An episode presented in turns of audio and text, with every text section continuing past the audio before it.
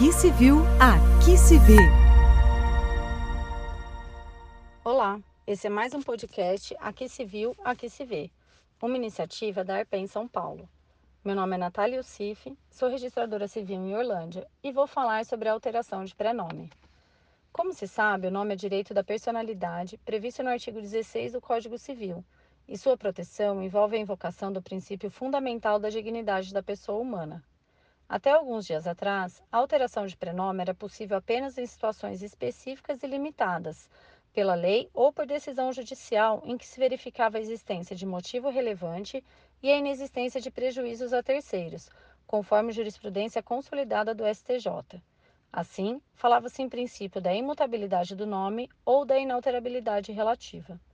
A Lei nº 14.382, publicada no último dia 27 de junho, mudou esse sistema e reforçou a importância do registro civil das pessoas naturais como cartório da cidadania.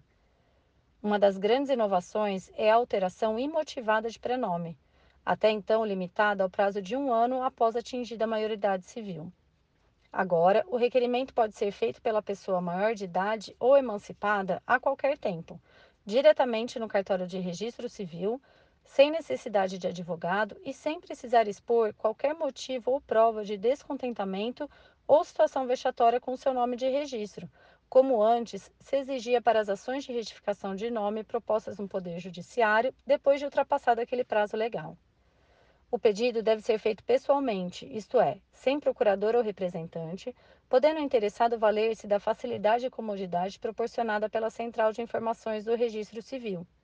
O requerimento deve indicar o nome que a pessoa passará a adotar, sem alteração do sobrenome de família, que, se for o caso, deve ser solicitado em outro procedimento, conforme explicado no podcast anterior.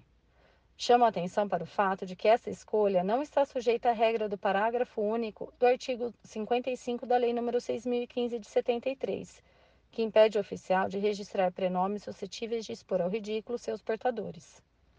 Para proceder à alteração, o oficial irá averbar os números do documento de identidade, CPF, título de eleitor e, se existente, do número do passaporte, a fim de individualizar a pessoa e evitar fraude, falsidade, má-fé, vício de vontade ou simulação. Caso algo de errado seja avaliado pelo oficial, ele poderá motivadamente recusar o pedido. Além desses documentos, também deve exigir, por cautela, as mesmas certidões previstas no provimento 73 do CNJ. A alteração deve ser publicada na imprensa, ou seja, em jornal eletrônico devidamente registrado, e de todas as certidões constarão, obrigatoriamente, o nome anterior e os números dos documentos pessoais mencionados, preservando e assegurando a um só tempo este novo direito e a segurança jurídica das relações sociais.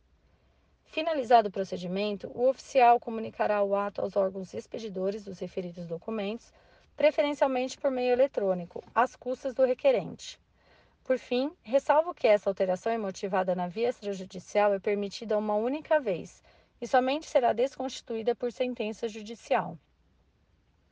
Outra importante inovação em relação ao nome está prevista no parágrafo 4 do artigo 55 da Lei de Registros Públicos, autorizando qualquer dos genitores a apresentar, perante o registro civil onde foi lavrado o assento de nascimento, em até 15 dias do registro, oposição fundamentada ao prenome e sobrenome indicados pelo declarante do nascimento.